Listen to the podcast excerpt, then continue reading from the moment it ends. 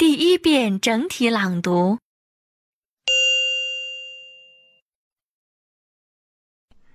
Everyone knows life for refugees and migrant workers can be difficult, dangerous, and even deadly.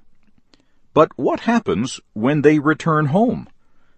One of the biggest problems for migrants is getting health care as they travel and live in a new place. As a result, they often bring their medical problems home with them. A new report looks at this situation. Migrant workers who get injured on the job may not be able to get treatment in the country where they are working. That lack of access to medical care means they have to deal with medical problems when they rejoin their family. So when they return back home, they've got an occupational health issue that wasn't addressed in the country where they were working, and now the diagnosis has probably been delayed. Not all migrants travel for economic reasons. Many are forced from home by natural disaster, war, or civil unrest. And not all healthcare needs are physical. Another author of the report, Rosalind Borland, says people who have lived through that kind of situation may have psychological injuries.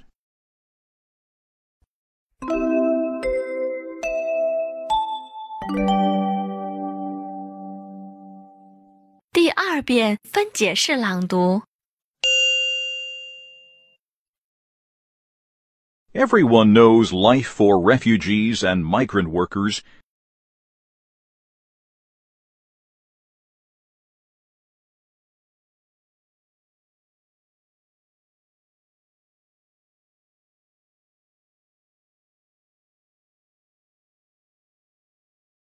can be difficult, dangerous,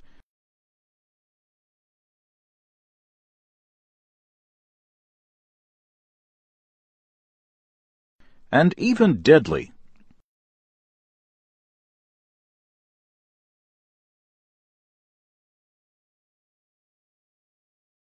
But what happens when they return home?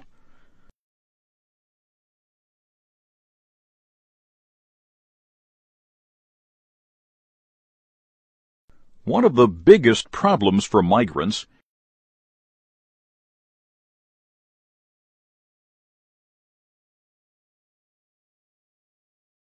is getting health care as they travel and live in a new place.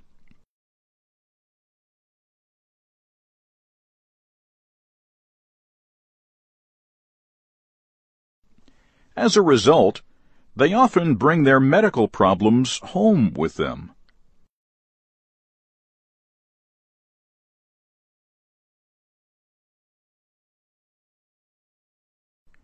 A new report looks at this situation.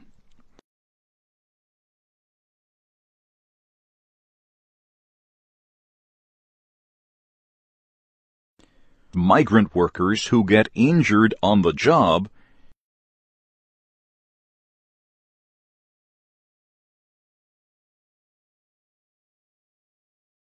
may not be able to get treatment in the country where they are working.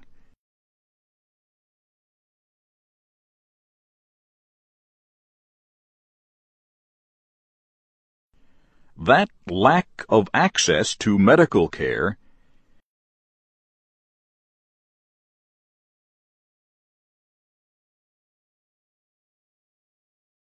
means they have to deal with medical problems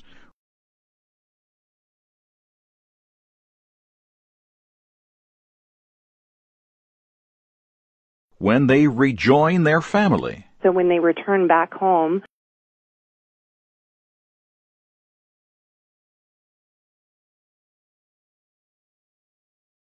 they've got an occupational health issue that wasn't addressed in the country where they were working, and now the diagnosis has probably been delayed.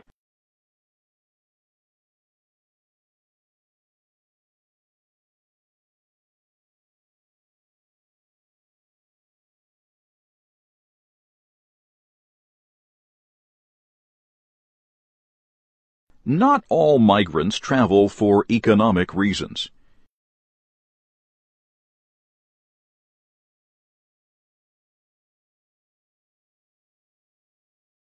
Many are forced from home by natural disaster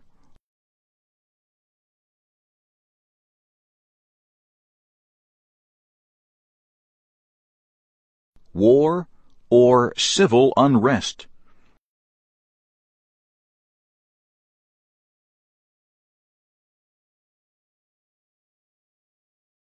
And not all healthcare needs are physical.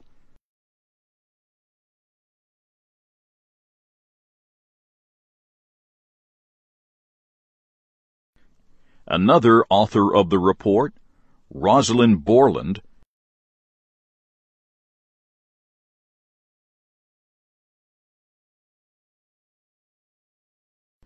says people who have lived through that kind of situation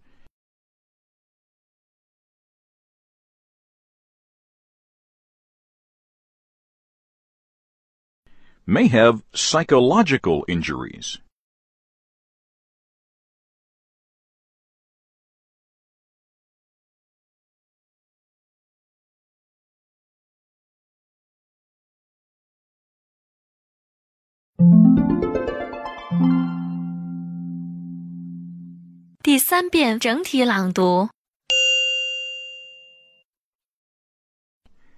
Everyone knows life for refugees and migrant workers can be difficult, dangerous, and even deadly. But what happens when they return home? One of the biggest problems for migrants is getting health care as they travel and live in a new place. As a result, they often bring their medical problems home with them. A new report looks at this situation.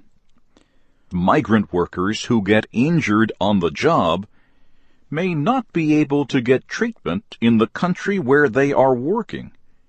That lack of access to medical care means they have to deal with medical problems when they rejoin their family. So when they return back home, they've got an occupational health issue that wasn't addressed in the country where they were working, and now the diagnosis has probably been delayed. Not all migrants travel for economic reasons. Many are forced from home by natural disaster, war, or civil unrest. And not all healthcare needs are physical. Another author of the report, Rosalind Borland, says people who have lived through that kind of situation may have psychological injuries.